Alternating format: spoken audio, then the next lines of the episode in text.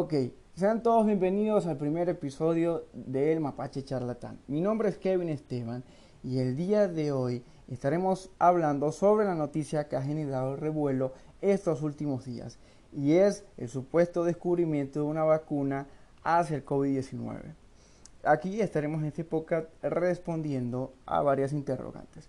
¿Realmente hay una vacuna hacia el COVID-19? Si de ser así, esta sería la única muestra a la cual le estuviéramos dando toda la esperanza para que acabe con esta epidemia. Y de ser así, entonces, ¿por qué motivo no está disponible hoy en todos los países? Todo esto y más en breve. Portales como eh, Semana, El Tiempo, CNN y BBC serían los encargados en confirmar que realmente sí hay una vacuna del COVID-19. Esta fue realizada en la Universidad de Oxford, en Reino Unido. Y bueno, parece ser que fue realizada con un virus que fue genéticamente modificado. Este virus eh, causa un resfriado común en los chimpancés. Entonces ellos lo que hicieron, alegan eh, que lo que hicieron fue modificarlo de manera en que no infectara a las personas y pues que se pareciera bastante al COVID-19.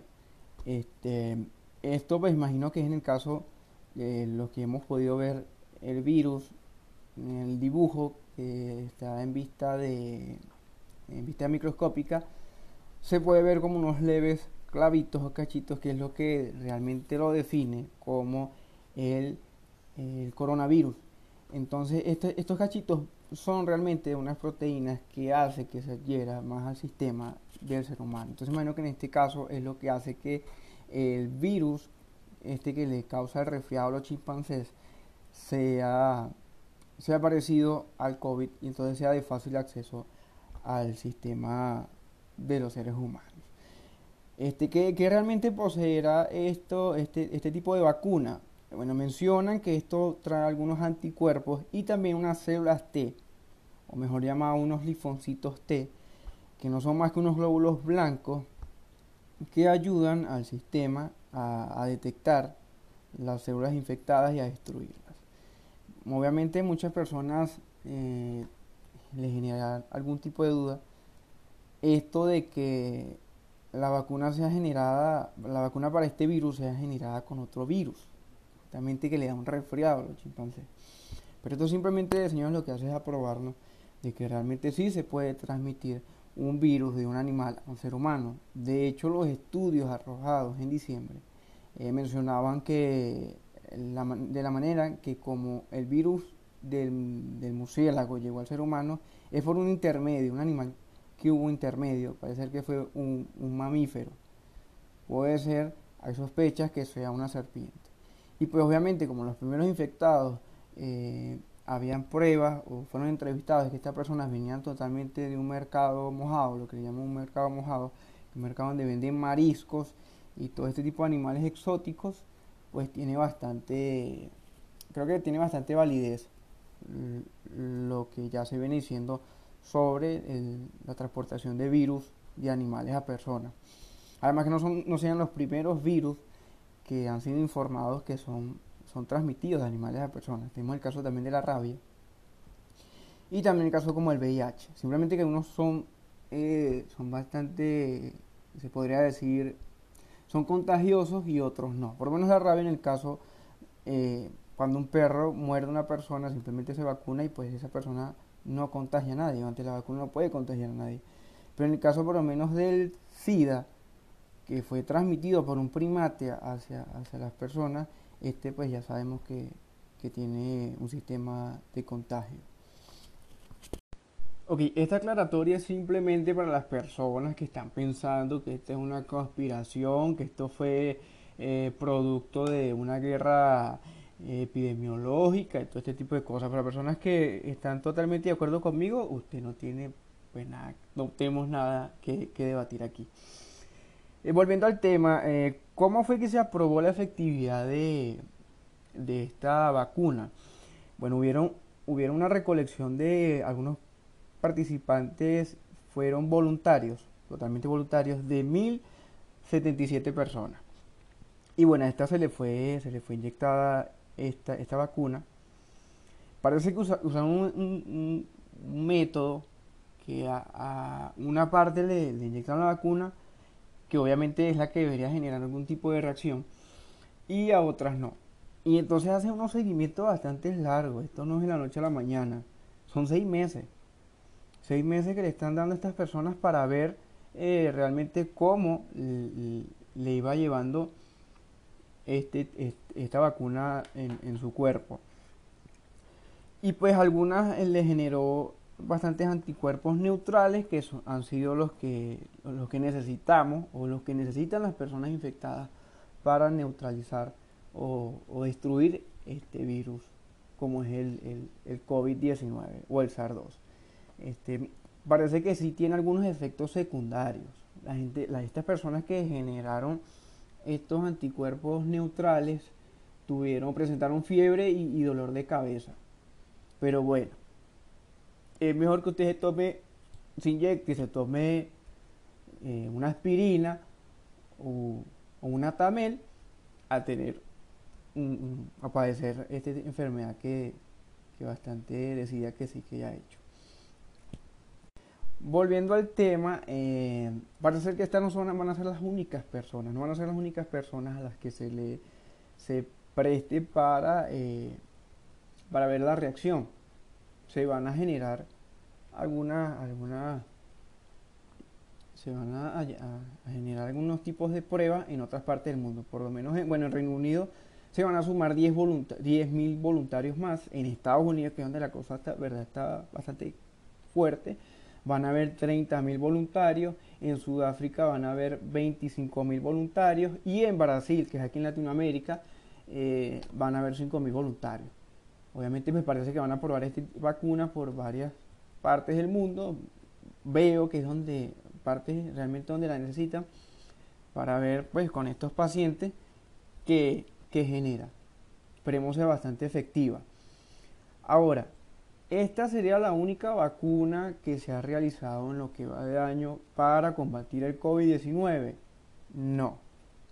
La compañía Pfizer también ha, generado una vacuna que también tiene algunos resultados positivos y este, este lo, esta lo que ha hecho es sacar el código genético del COVID-19 que se llama como ARN los que sepan de esto mejor que yo lo entenderán.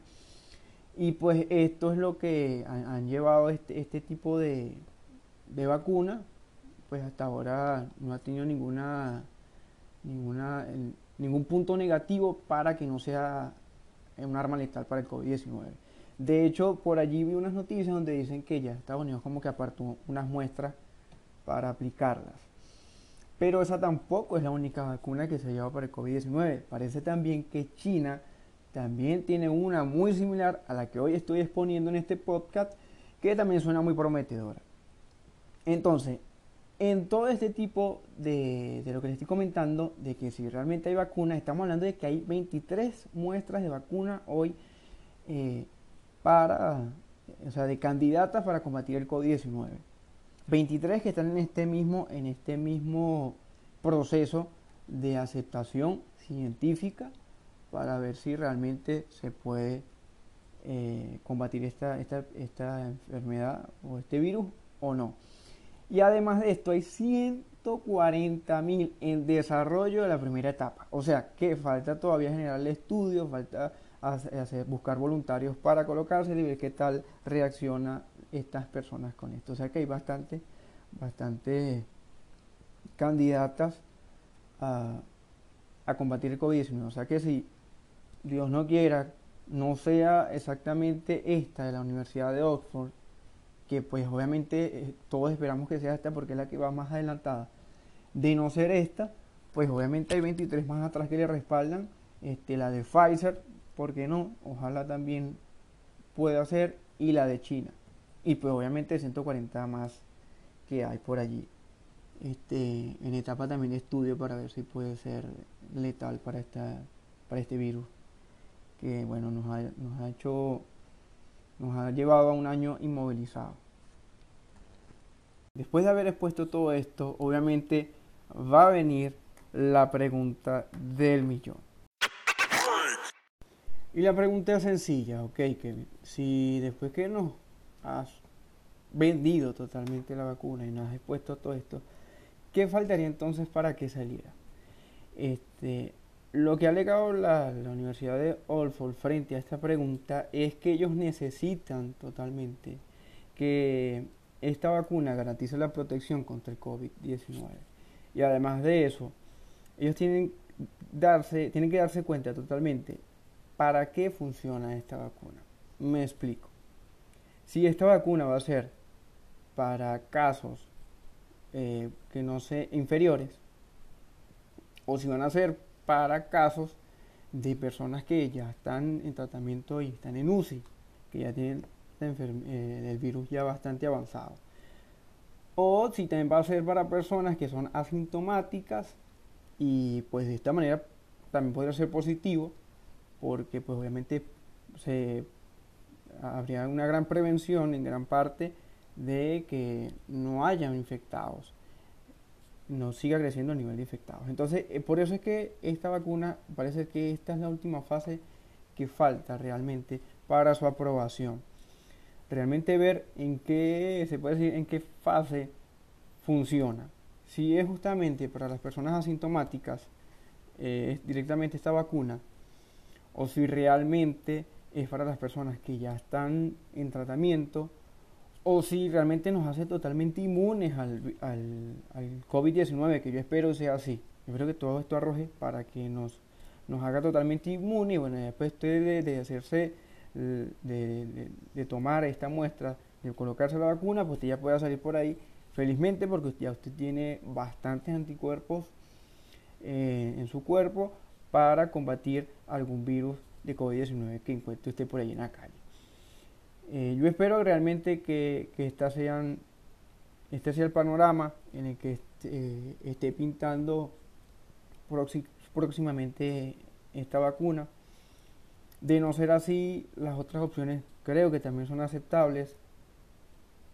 Pero bueno, hasta ahora creo que lo único que nos queda es usar el tapaboca y desinfectarnos las manos. Mientras salga esto, obviamente, ya como les comenté en, en varios segmentos atrás, esto se lleva meses, estamos hablando de meses que esta gente, estas personas tienen que evaluar eh, la evolución de la vacuna.